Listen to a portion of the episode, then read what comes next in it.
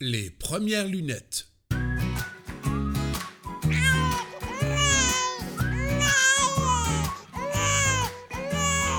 Au Mexique, en 2007, des médecins ont diagnostiqué la toxoplasmose chez un bébé d'un an. Ce bébé s'appelait Ives.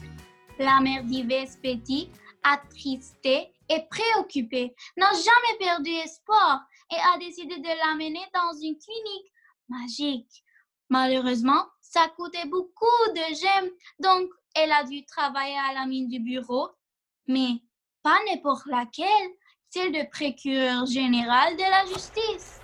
Là-bas, les mineurs cherchaient des roches avec lesquelles les sculpteurs faisaient des totems de paix pour après les exporter aux autres pays du monde. Betty a travaillé dans cette mine assez longtemps pour avoir presque assez de gemmes pour aller à la clinique magique.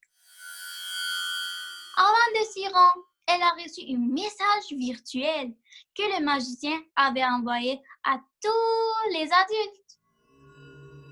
Nous, les magiciens, devons déménager au Canada à cause d'un pacte accordé entre les humains et toutes les créatures magiques, telles que les géants, les ocres, les dragons et les lutins.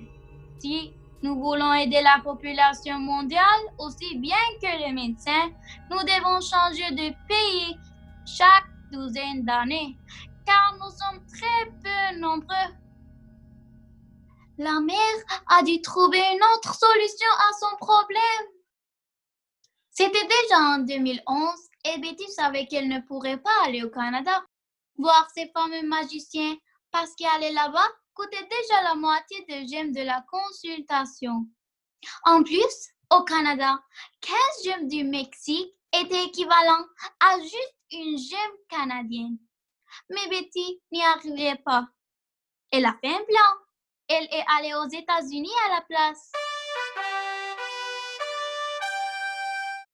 Voyage n'allait pas être de tout repos. D'abord, Betty a dû se batailler avec une troll pour avoir la permission de laisser le pays. Après, à l'aéroport, elle a dû répondre correctement à 10 questions d'une dauphin sans dire ni oui ni non. Enfin, quand elle est arrivée là, elle a cherché des magasins d'objets magiques. Le magasin qu'elle a trouvé allait bientôt fermer. Donc, Betty a couru une distance comparable à un marathon pour acheter 100 totems de paix. Quand elle est retournée au Mexique auprès de sa famille, elle avait le plus gros sac à dos du monde. Dans sa maison, elle s'est rappelée Hmm, je n'ai pas de permis de vendeuse et pour l'avoir, je dois dire quel est mon produit de vente. Hmm, je ne peux pas présenter un produit interdit dans le pays. Je devrais le faire illégalement.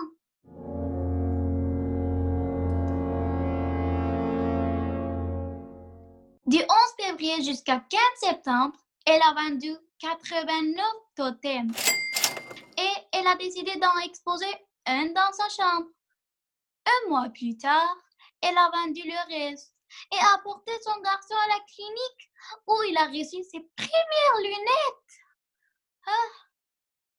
Maintenant, Betty est en recherche de plus d'outils de la vue et des lunettes avec le grossissement correct pour Ives qui aura 14 ans. Les premières lunettes. Une histoire d'Yves Carlos Espinoza Prieto. Interprétée et bruitée par Titar Toumassian. La réalisation de ces légendes en balado a été rendue possible grâce à Vision Diversité et le Centre de services scolaires de Laval.